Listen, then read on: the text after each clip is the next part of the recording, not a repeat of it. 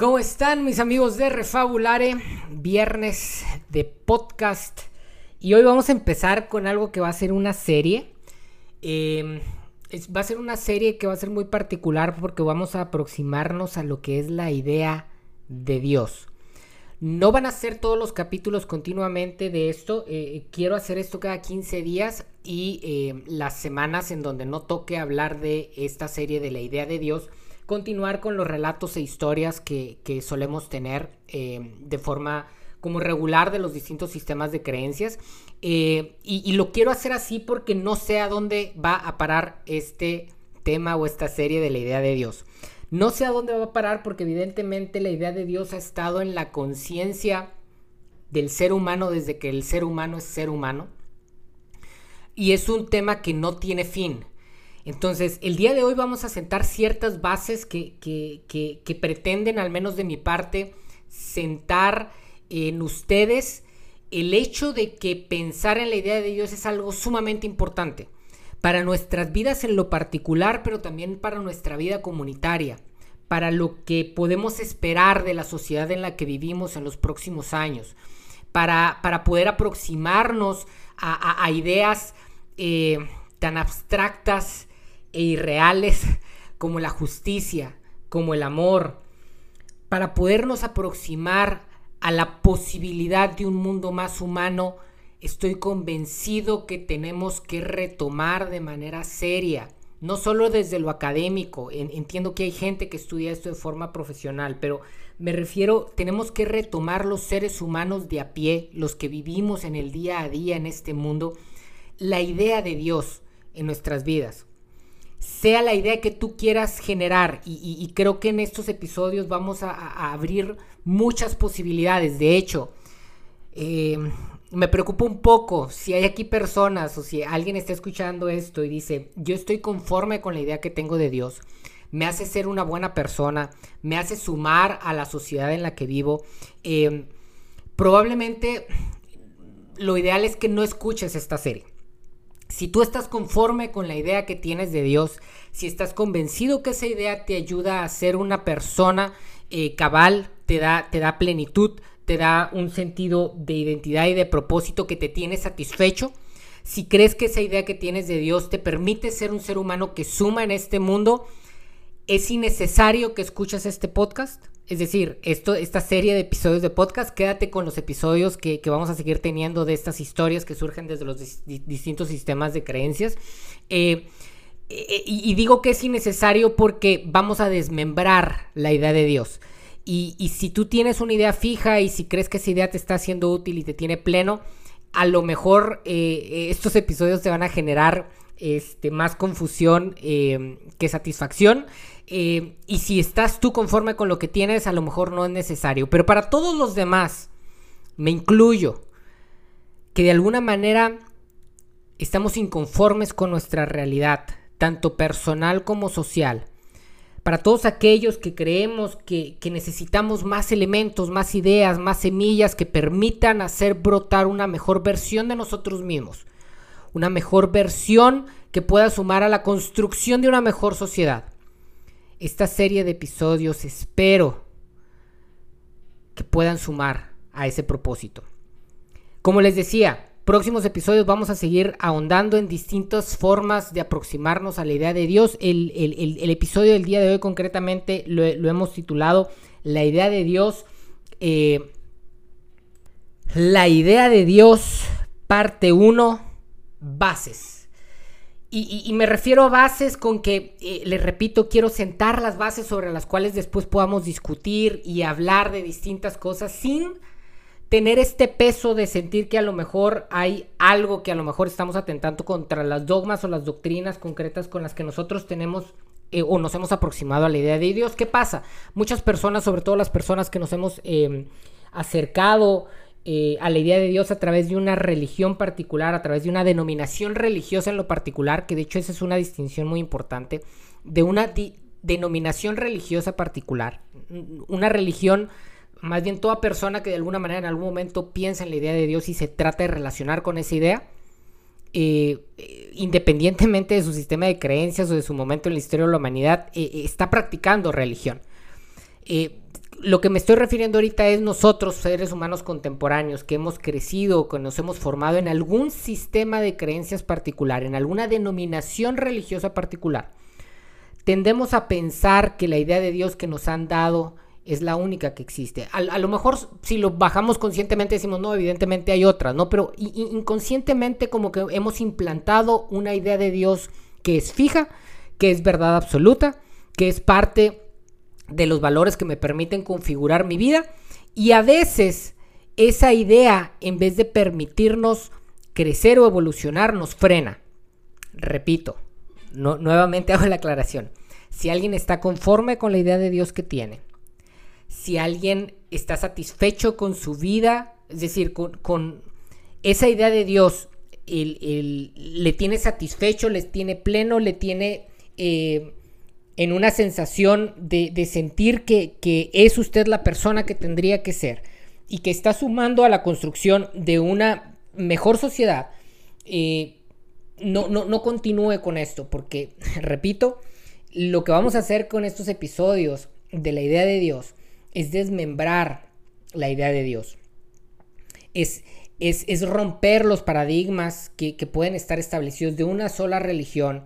Y con esto yo no espero que tú pierdas la fe en la religión que tienes o que pierdas la fe en, el Dios que tienes, sino que al, romperlo, al romper esos, esos paradigmas, podamos explorar distintos enfoques a, a la idea de Dios y que eso te ayude a alimentar y a evolucionar y, a solidificar la idea propia que tú tienes de Dios. Yo lo he dicho siempre en este podcast, aquí mi intención no es en ningún momento tratar de proponerte cuál es la idea de Dios correcta. Al contrario, creo que el podcast pretende más bien romper esas ideas fijas no desde un enfoque particular, es decir, yo no te quiero romper tu idea de Dios para decirte esta es la idea de Dios que debes de tener, sino romperla, yo mismo lo he hecho en mi vida, romper mi propia idea de Dios, explorar alternativas, explorar las bases sobre las cuales están construida mi idea de Dios para entonces poder evolucionar mi relación con Dios.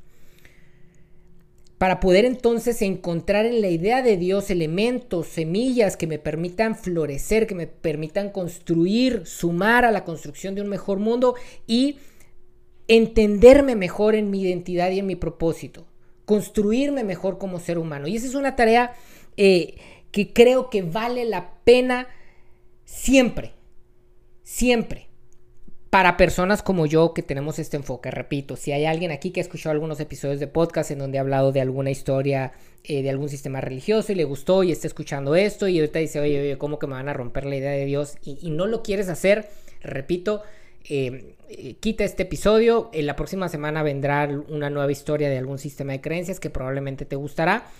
La serie de la idea de Dios tiene esta idea de, de cuestionar y de repensar por qué pensamos en Dios como lo pensamos. Si es la mejor manera en que lo podamos pensar, si hay formas alternativas que nos podrían traer más satisfacción, que nos podrían hacernos sentir más plenos, que podrían fortalecer nuestra identidad y nuestro propósito, que nos permitirían ser mejores seres humanos, que nos permitirían acercarnos de mejor manera al otro, al que piensa diferente, para que entre todos podamos construir una mejor sociedad. Y, pensar en las bases de la idea de Dios eh, me, forza a pensar en la historia de la idea de Dios. Atención, en 15 días pretendo tener un episodio en donde vamos a hablar de una manera más detallada y profunda en los orígenes eh, de la idea de Dios. Pero en este episodio quiero tomarme unos minutos para sentar ciertas cosas básicas. Imagínense ustedes a los primeros seres humanos.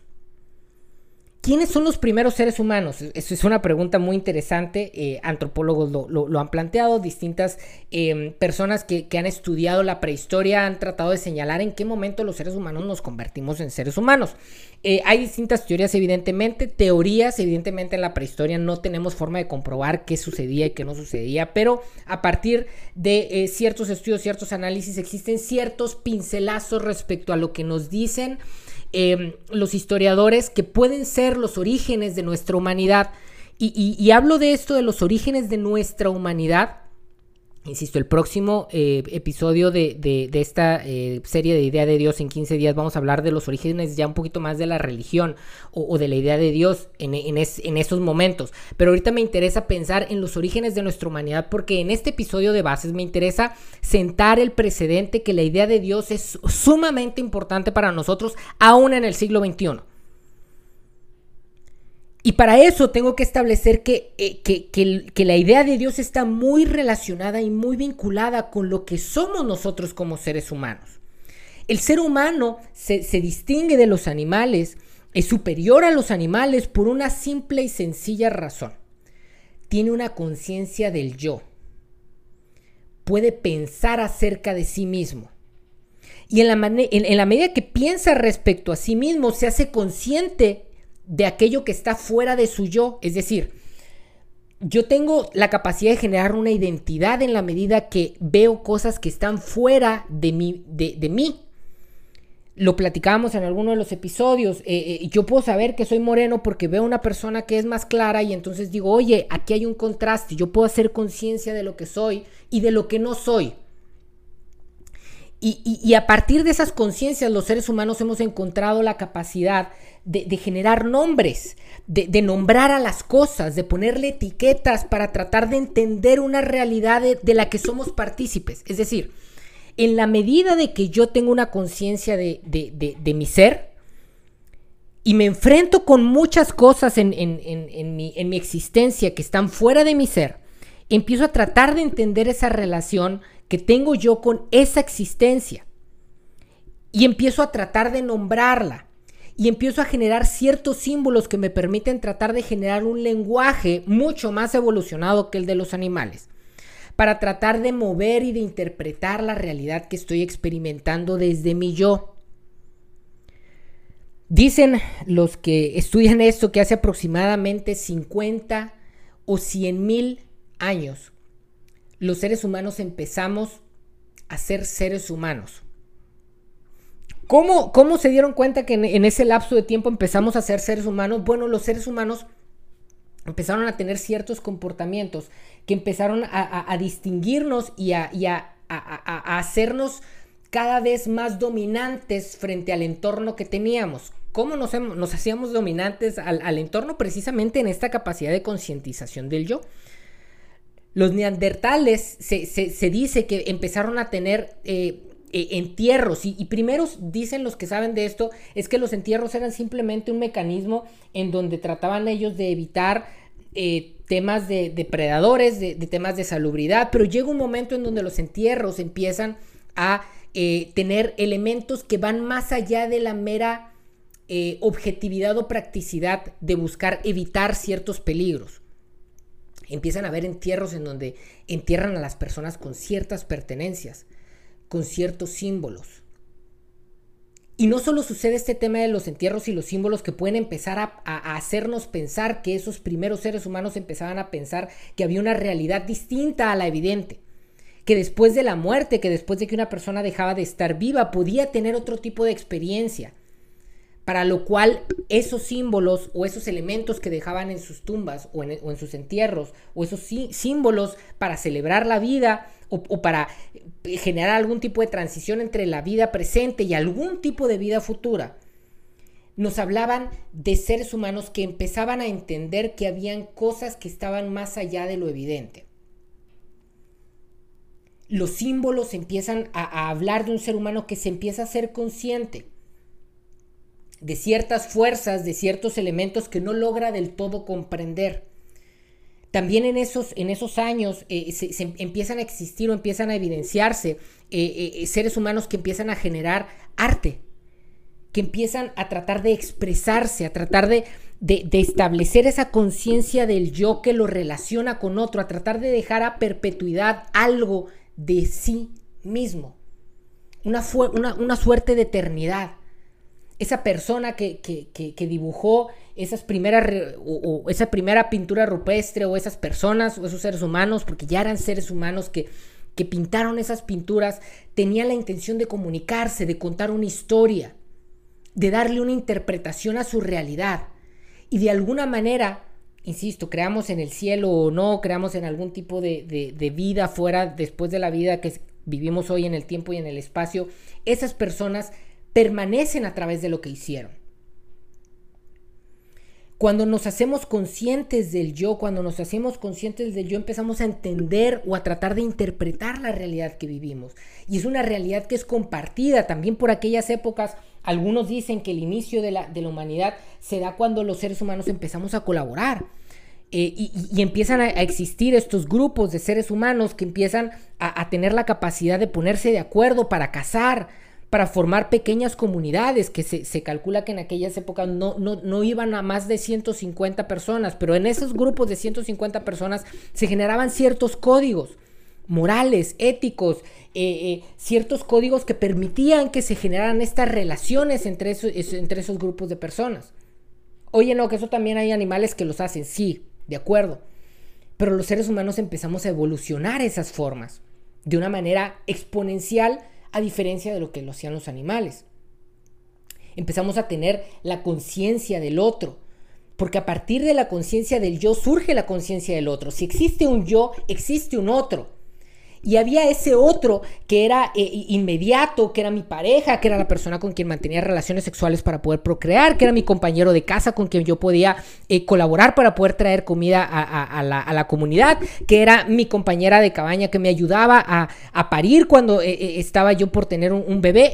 existía esa conciencia del otro cada vez más colaborativa, pero los seres humanos conscientes del yo empezaron a tener conciencia de que había algo más que habían fuerzas que de alguna manera estaban fuera de su control, fuerzas que no podían entender ni dominar, fuerzas que, al menos de forma inmediata, no podían acceder a través de los sentidos o entender del todo a través de los sentidos, que estaban fuera de su control, que trascendían su entendimiento, pero que eran fuerzas de las que dependían. Imagínate a esos primeros seres humanos que eran recolectores, que eran de alguna manera eh, recolectores de plantas, de frutas, este, que cazaban y, que empezaron a darse cuenta, insisto, son procesos de miles de años, pero se empiezan a dar cuenta que existen ciertos ciclos de los cuales depende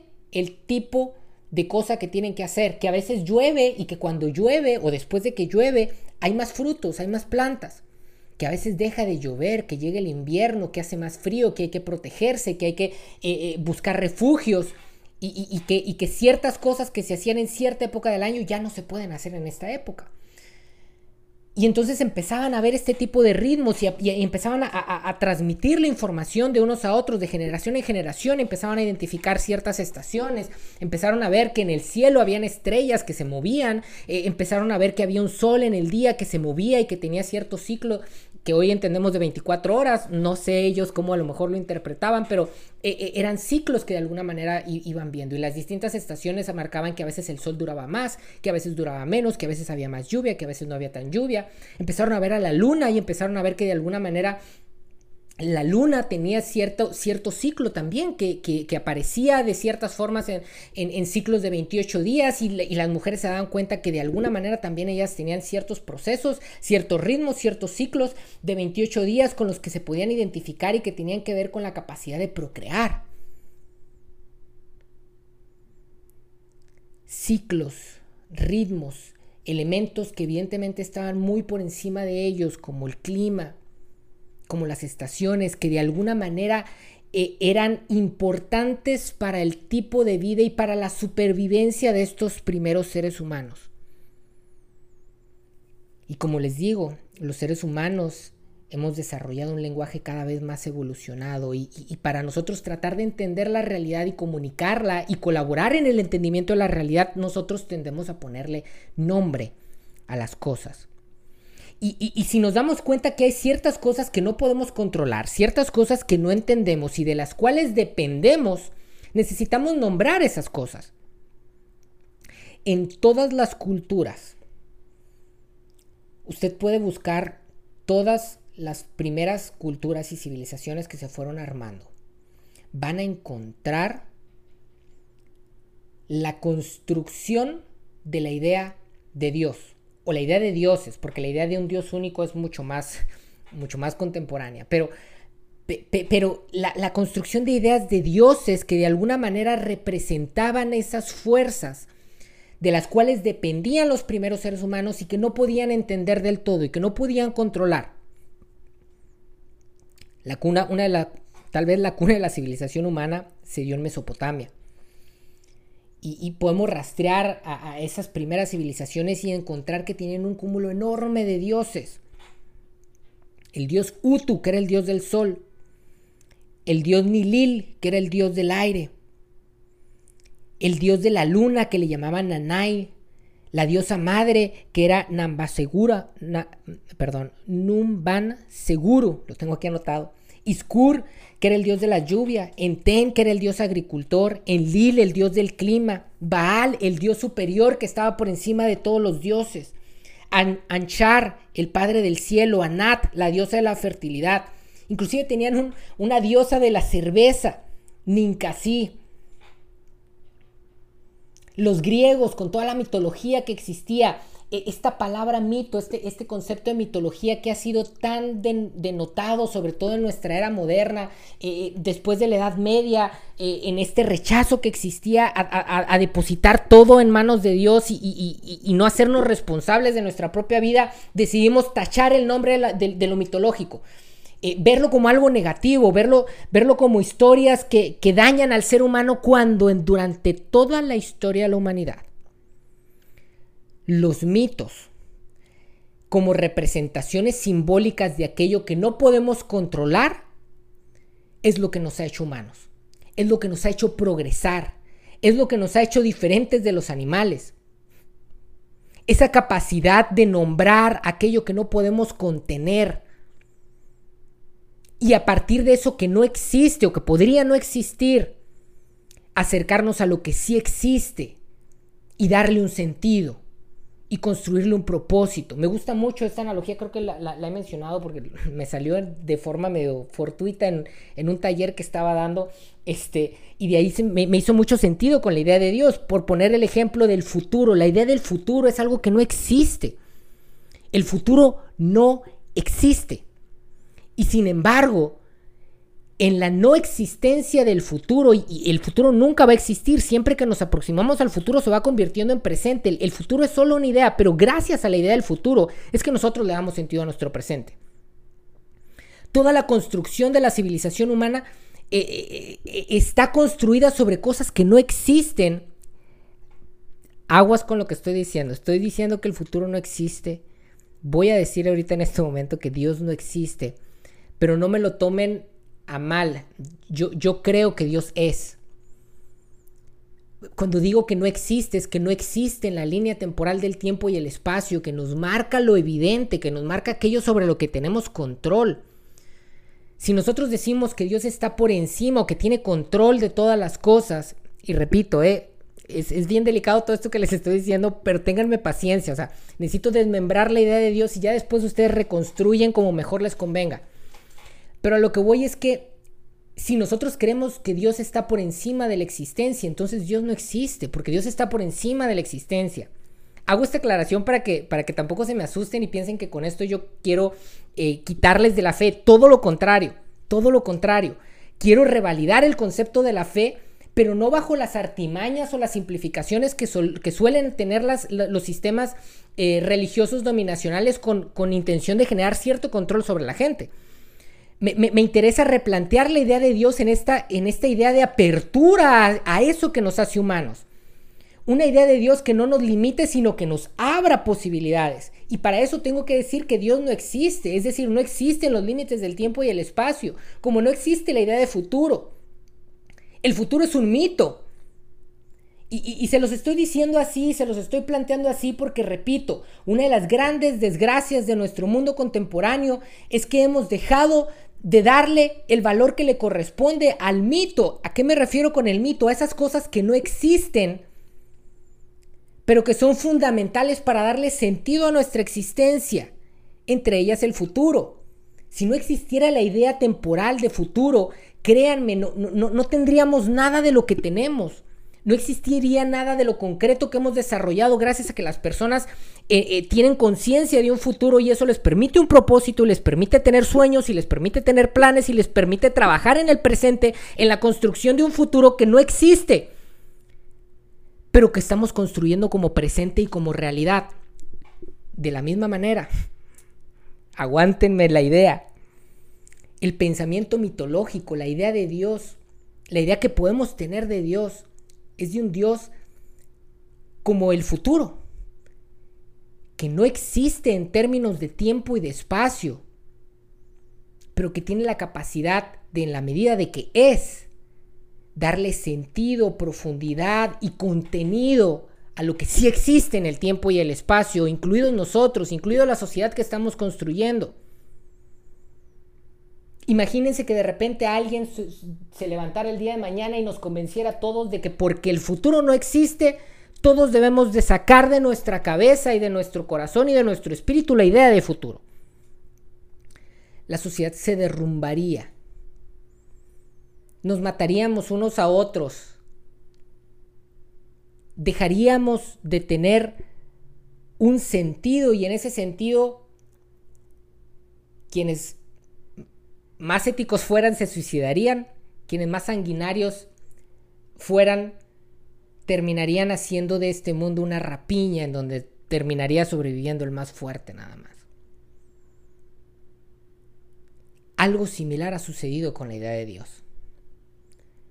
En los últimos 500 años ha habido una campaña en contra de la idea de Dios y nos los han tratado de sacar de la mente, del corazón y del espíritu. No han podido. Y ahorita vamos a llegar a eso. Pero la idea de Dios es fundamental en la construcción de nuestro mundo. Y sobre todo en la construcción de un mundo más humano. Y, atención, yo, yo, reconozco y entiendo el porqué de lo que sucedió en los últimos 500 años y era necesario. La Edad Media, si bien tuvo cosas positivas, tuvo muchas cosas negativas. Y en ese sentido, generar ese contrapeso fue necesario en la historia de la, evolución eh, y de la construcción humana, pero ha llegado el momento de, retomar el valor del espíritu, de retomar el valor de, la idea de Dios, de retomar el valor de esas ideas que en algún momento hemos tachado, tachado denigrando el concepto de mitológico cuando, cuando el mito, cuando el símbolo es fundamental en la construcción de lo que ello que nos hace humano, porque así ha sido a lo largo de toda la historia de la humanidad. Porque eso es lo que nos hace humanos. Porque nombrar aquello que no entendemos, nombrar aquello que no podemos controlar, nombrar aquello que está fuera de nuestros límites del tiempo y del espacio, permite darle sentido a lo que sí sucede en el tiempo y en el espacio. Y de alguna manera tenemos que nombrarlo. Un, teólogo del, del siglo pasado dijo que Dios es eso de lo que no podemos hablar. Y dice no podemos hablar porque es algo que nos supera. En el momento en que decimos que Dios está por encima de nuestros límites, hablar de Él es evidentemente limitarlo, porque hablamos desde nuestros propios límites. Entonces decía ese teólogo, Dios es eso de lo que no podemos hablar y sin embargo es eso de lo que no podemos dejar de hablar. E, e, es ese concepto contradictorio en donde por un lado todo lo que decimos de Dios es equivocado, porque la misma idea de Dios, en, la idea de Dios está el hecho de que nuestras palabras lo limitan, en, que nuestra humanidad lo limitan, en, que Dios va a estar siempre por encima de lo que nosotros podamos decir, por mucho que estudiemos y analicemos y pensemos. Siempre va a estar Dios más allá de eso. Y sin embargo, los seres humanos necesitamos esa idea de Dios, ese lenguaje de Dios, esa construcción de Dios para vivir nuestras vidas. ¿Cómo solucionamos esa, e, interrogante? ¿Cómo nos aproximamos a esta contradicción que para mí es fundamental en la construcción de un mejor mundo? En lo social y que para mí es fundamental en la construcción de mi persona. De una mejor versión de mi persona, de una versión más humana de mi persona, de una versión más amorosa y y, llena de gracia de mi persona. ¿Cómo me aproximo si me estás diciendo que no se puede? Nos aproximamos a través del concepto de la fe. que la fe por definición va más allá de, un conocimiento, que la fe va más allá de una conceptualización de las cosas. Y sin embargo tenemos que conceptualizar y sin embargo tenemos que pensar en las cosas, porque si queremos de alguna manera nosotros intervenir en lo que sea, necesitamos nombrarlo. Y piensen en esos primeros seres humanos que de alguna manera se daban cuenta que, su existencia y su vida dependía de esas cosas que no entendían. Y entonces podemos entender todos estos nombres de dioses que les dije. Eh, eh, la diosa de la fertilidad, la diosa de la luna, el dios del sol. Todas las cosas de las que de alguna manera yo dependo, pero que no termino de entender. Necesito aproximarme a esas cosas. Necesito relacionarme con esos dioses, con esas realidades que están por encima de mí, con esas fuerzas que no puedo controlar, que no están bajo mi control, pero de las cuales yo dependo para poder vivir, para poder darle un sentido a mi existencia. Oye, no, pero hoy entendemos ya del clima y entendemos cómo funciona el sol y sabemos que no es un dios, que, que, que todo está controlado, ¿sí? No sé si has escuchado de la pirámide de Maslow que habla de las distintas necesidades del ser humano, ¿no? Las necesidades más básicas son las físicas y, sí a lo largo de estos últimos 50 mil años, desde que lo que les estoy contando estos primeros indicios de seres humanos eh, capaces de, simbolizar esa conciencia del yo hasta nuestro presente, hemos crecido y entendido muchas cosas. Eh, pero como en la pirámide de Maslow, ¿no? Hemos ido avanzando, avanzando, pero llegamos a ese punto en donde eh, llegamos a cosas que al menos ahora, no sé si en algún momento se logrará resolver eso, eh, tenemos que darle de alguna manera un sentido existencial a nuestras vidas. Sí entendemos cómo funciona el sol, cómo funciona la luna, cómo funciona la agricultura, cómo funciona la lluvia y las estaciones. Pero, pero seguimos sin entender del todo cómo funcionamos nosotros mismos, cómo funcionan nuestras relaciones, cómo funciona todo eso que sucede dentro de nosotros que no podemos explicar. Nuestro espíritu, nuestra alma, nuestras ganas o nuestras desganas. Y en este sentido, la idea de Dios nos refiere a una realidad sobrehumana, a eso que, a, eso que, que está fuera de nuestra capacidad de control o de entendimiento, una realidad trascendente, pero que es sumamente poderosa, que está insertada dentro del ser humano, que está insertada dentro de la capacidad narrativa del ser humano de, tener una conciencia del yo y de tener una conciencia de aquello que no soy yo y que no puedo entender del todo y que no puedo controlar del todo. Piensa en tu pareja. Por más que la estudies durante toda tu vida, por más que tengas a lo mejor un doctorado en psicología, nunca la vas a poder abarcar del todo por más que vivas toda tu vida con esa persona, nunca la podrás abarcar del todo. Tu misma persona, tu propia conciencia del yo, e, e, eres incapaz de, contenerte, eres incapaz de, descifrarte del todo y en el momento en que a lo mejor te acercas a descifrarte, te volviste a perder, porque en el momento en que tuviste conciencia de, de ese nuevo descubrimiento que tuviste acerca de ti, dentro de ti surgen muchas cosas que te hacen ya ser una persona distinta. La idea de Dios, la idea de lo divino, la, idea de eso que está fuera de nuestro control, ha sido una idea que como seres humanos, a la cual los seres humanos nos hemos aproximado para tratar de entender y, y, hemos generado una serie de creencias, atención, no conocimientos, de creencias, de evidencias y de prácticas humanas que han configurado nuestros sistemas culturales, aun si esa realidad divina no existiera. Y repito, ¿eh? En, la narrativa cristiana, Jesús existió, ¿no? Como, deidad. Fuera de, eso, fuera de, sobre todo dentro de los grandes sistemas de creencias, fuera de ese asterisco de decir Dios se hizo hombre y existió en el tiempo y en el espacio, el resto de los sistemas de creencias manejan ideas de Dios, de un Dios que no existe ni ha existido. Y ahora, atención, eh, aún dentro del cristianismo creemos en, en, Dios Hijo como alguien que existió en el tiempo y en el espacio, pero Dios Padre y Dios Espíritu Santo no existen en el tiempo y en el espacio. Es decir, existen por encima del tiempo y el espacio. Yo sé que estoy aquí hablando de algo que, puede resultar como un poquito fuerte y que puede generar como cierta sensación de, híjoles, me están moviendo el piso. Ténganme paciencia, cada 15 días vamos a ir trabajando sobre esto y vamos a ir aproximándonos a, abrir nuestra idea de Dios. ¿Y para qué queremos abrir nuestra idea de Dios? Para poder evolucionar nuestras creencias, nuestras vivencias y nuestras prácticas humanas, porque al final es eso. Independientemente si existe o no existe, si Jesús fue Dios o no fue Dios, si, si crees en algún otro tipo de deidad y, y piensas que existe o no existe, que es una idea o no es una idea, la manera en que nos relacionamos con esa idea es fundamental. Repito, es como la idea de futuro. Si tú no tienes una idea de futuro, es muy complicado que le puedas dar sentido a tu presente. Sin una idea de Dios, sin una idea trascendente de la realidad, es muy difícil que nosotros podamos evolucionar o que podamos darle solidez o sentido a nuestra propia existencia. Y es muy difícil que nosotros nos podamos comprometer con la construcción de una mejor sociedad. La palabra religión viene del, latín religare, que tiene que ver con volver a unir,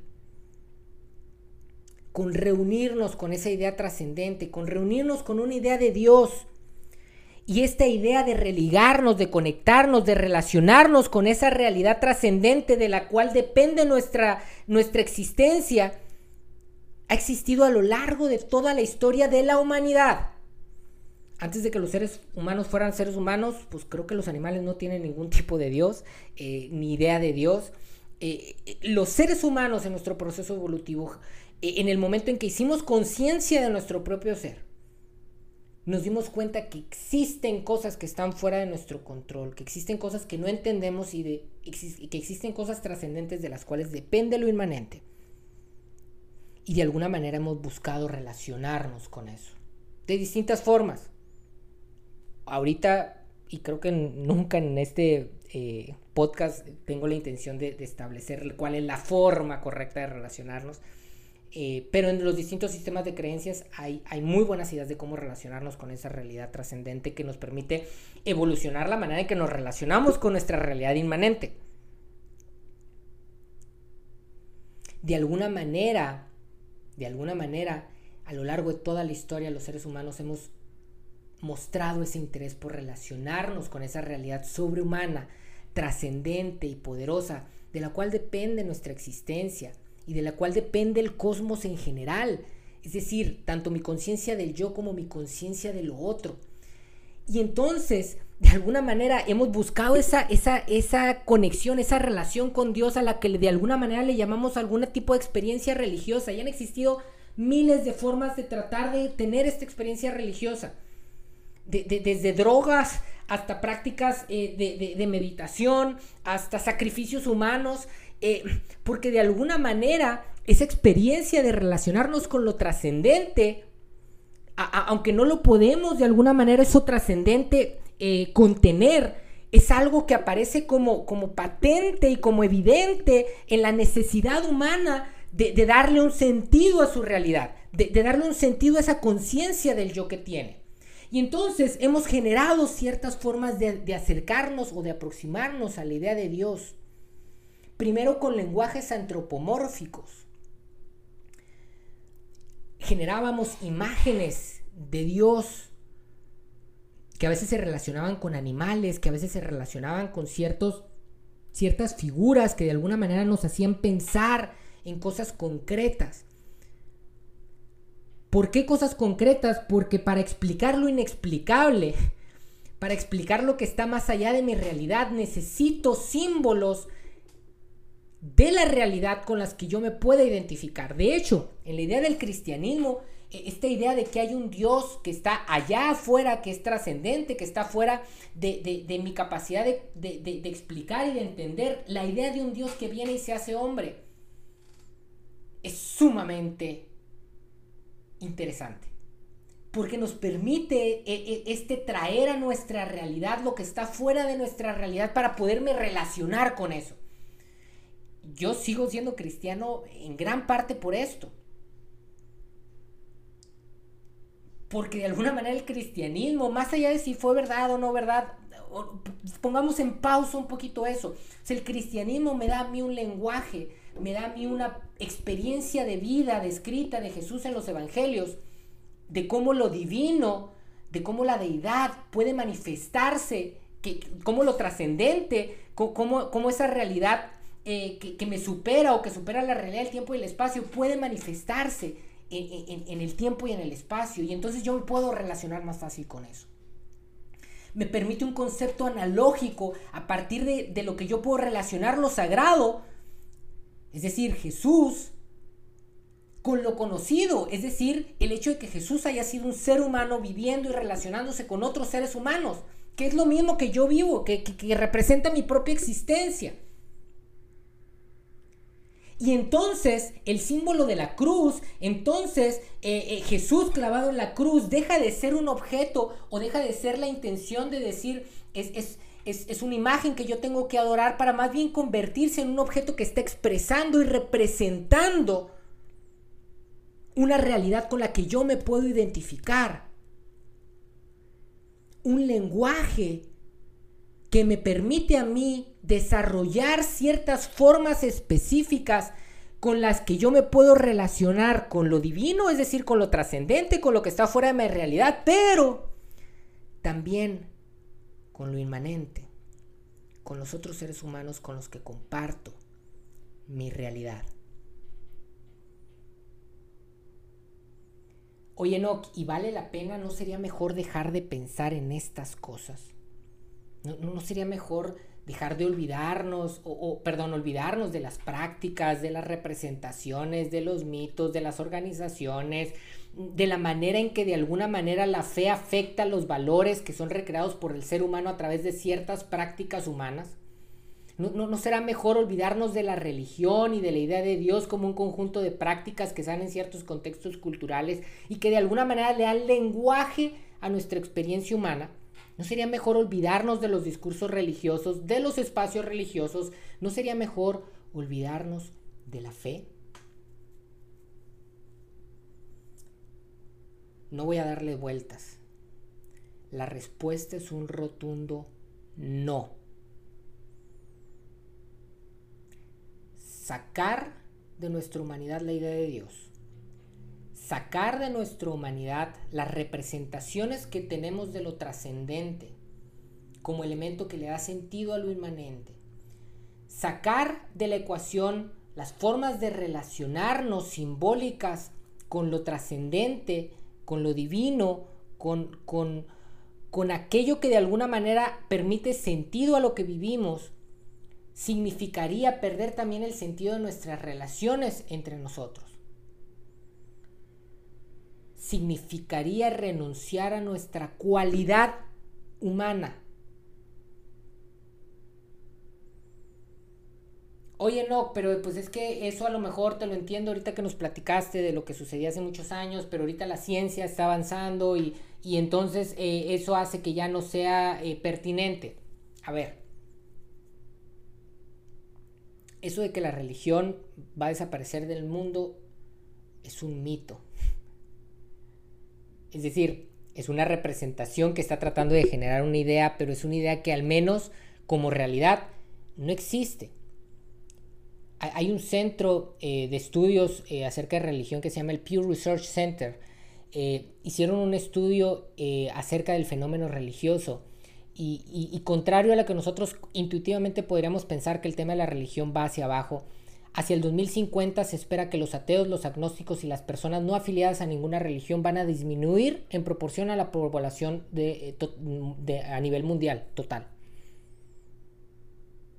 Oye, Enoch, ok, te la compro, es cierto, eh, está comprobado que las personas eh, creyentes, sobre todo las cristianas y las musulmanas que representan más de la mitad de la población, tienen más hijos que las personas que son ateas este, y agnósticas y las personas que no están afiliadas a ninguna religión. Entonces eso hace sentido de por qué hay este, pues más, más personas o, se espera que vaya a haber más personas religiosas. Pero eso no significa necesariamente que sea relevante o que sea deseable. Durante toda la historia de la humanidad ha sido la idea de lo trascendente lo que nos ha permitido construir códigos de relación entre nosotros. Si no tuviéramos esos códigos que surgen a partir de lo que no existe, de lo trascendente, de ideas como la moralidad, como la justicia y el amor, que no existen. El amor no existe. Otra vez, no existe como cosa concreta en el tiempo y en el espacio. Terminamos manifestando amor a personas concretas, que eso es otra cosa. La justicia tampoco existe, es un concepto. No existe la justicia terminamos manifestando la justicia a través de cosas concretas y de, elementos concretos, pero, pero la idea de Dios está detrás de todas esas ideas de cosas que no existen, pero que le han sentido a nuestra existencia. William Graham, que es un eh, académico, eh, fue director de la Escuela de Divinidades de la Universidad de Harvard durante mucho tiempo, dice lo siguiente. La religión ha sido un elemento clave en cada cultura en todas las fases de la humanidad. Y en el siglo XXI, después de medio siglo en donde la sofisticación y la profundidad del estudio de la religión, tanto como fenómeno genérico de la existencia humana, como hacia adentro de las distintas tradiciones y comunidades religiosas en todo el mundo, se ha incrementado de manera sorprendente, están sentadas las bases para que ese volumen de conocimiento, fíjense, todo lo que construimos como conocimiento, eh, todo eso que decimos de un Dios del que no podemos decir, pero que tenemos que decir, esperamos que se vea reflejado en la construcción de un mayor bienestar social. Es decir, la idea de Dios nos ayuda a generar elementos en donde nosotros podemos contribuir a la vida y a las prácticas de un mundo que sea cada vez más justo. La justicia no existe, cada vez más humano. El concepto de humano, es decir, existimos los seres humanos, pero el concepto de humanidad no existe, es una construcción que hemos hecho. Cada vez un mundo más amoroso. El, amor no existe. E, es un concepto que hemos construido para, para, para vivir de mejor manera.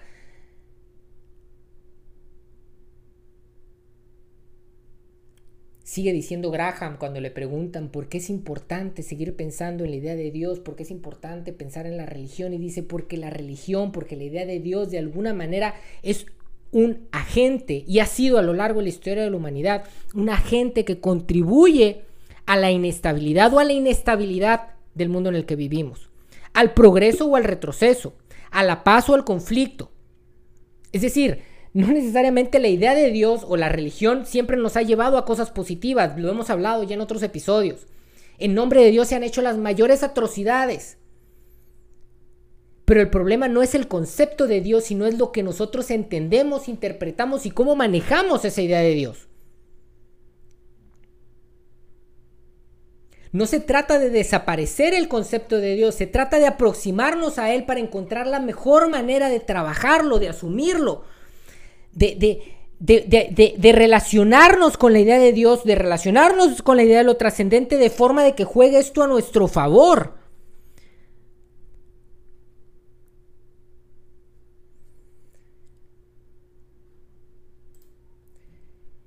Stephen Hawking, tal vez el último gran científico que ha existido en este mundo, murió hace algunos años escribió un librito que se llama La teoría del todo, en donde se, se, establecen ciertas bases, en donde están tratando los científicos de encontrar una teoría que, que lo explique todo. Fíjense lo que dice el último párrafo de este libro. Dice, si descubrimos una teoría completa, debería en su momento ser comprensible en sus líneas generales por todos, no solo por unos pocos científicos entonces todos seremos capaces de tomar parte de la discusión del por qué el universo existe. ¿Por qué el universo existe? Eh, otra vez, ¿no? Es el tipo de preguntas que nos hacemos los seres humanos y que no se hacen los, los animales. Implica una conciencia del yo y una conciencia del otro. Dice, sigue diciendo Stephen Hawking, si encontramos la respuesta a ello sería el triunfo definitivo de la razón humana, pues entonces conoceríamos la mente de Dios, pues entonces conoceríamos la mente de Dios. ¿Qué es Dios? ¿Qué idea tenemos de Dios. Para cerrar este primer episodio en donde yo espero les haya quedado claro que la idea de Dios es algo sumamente importante para nuestras vidas en lo personal y sumamente importante para la construcción del mundo que estamos viviendo. Quiero cerrar con la frase que siempre cierro. No importa que en la contemplación de la existencia se admita una unidad superior a todo.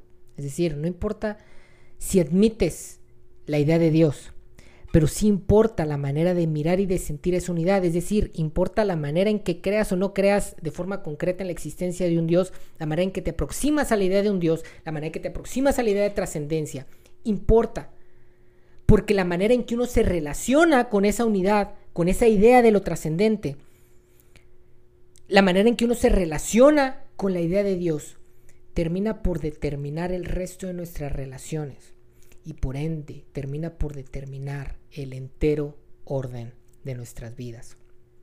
En 15 días continuamos con la segunda parte de esta serie. La próxima semana tendremos un episodio mucho más relajado, no se preocupen.